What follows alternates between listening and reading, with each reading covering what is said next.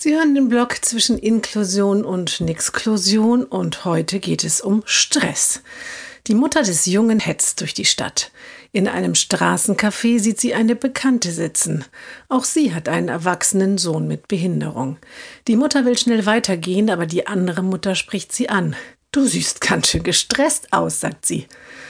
Die Mutter nickt und erzählt, dass der Junge jetzt bei seiner Arbeitsstelle andere Arbeitszeiten hat und sie vieles umorganisieren musste und dass er auch mal spontan anders arbeiten soll, was auch wieder viel Aufwand bedeutet, denn sich immer rechtzeitig fertig zu machen und alle Arbeitswege zum Betrieb alleine zu bewältigen, schafft der Sohn eben doch noch nicht ganz. Nun nickt die andere Mutter. Verstehe, sagt sie. Also, ich habe keinen Stress.